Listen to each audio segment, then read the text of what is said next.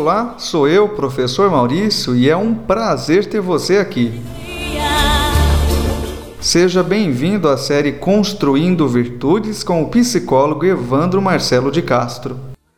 E como o tempo não para, vamos lá. Prezado amigo, prezada amiga, você que está aqui nos ouvindo já sabe que estamos construindo virtudes. E hoje nós vamos construir a virtude relacionada ao pecado, contraponto, né, o que fazemos, da luxúria.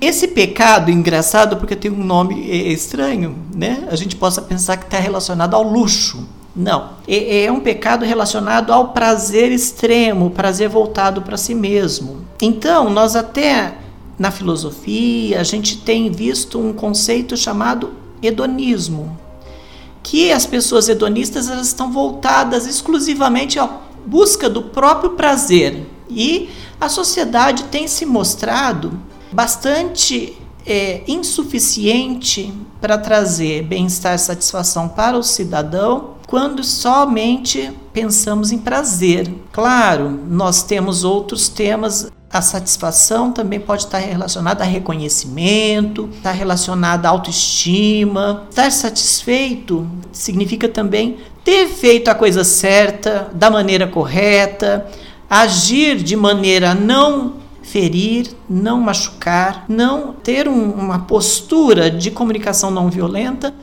e um respeito profundo à vida das pessoas. Muito interessante essa conversa, Evandro. E qual é o contraponto do prazer?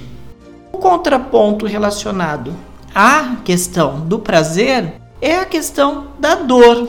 Reconhecer, identificar a dor das pessoas que estão ao nosso redor, claro, a nossa dor também. Por quê? Porque algumas dores que a gente consegue sentir elas estão relacionadas a um vazio profundo que temos, e esse vazio pode ser preenchido com o cuidado de si, o cuidado do outro, a proteção, a cura, uma cura daquilo que dói.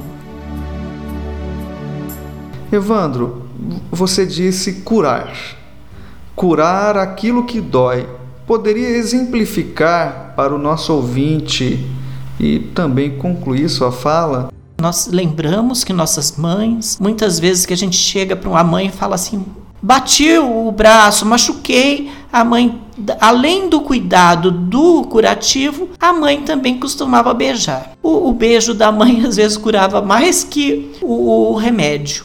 Então é isso, nós estamos aqui para trazer o cuidado. E essa virtude, ela está relacionada a amenizar o sofrimento e a dor agradeço por sua companhia.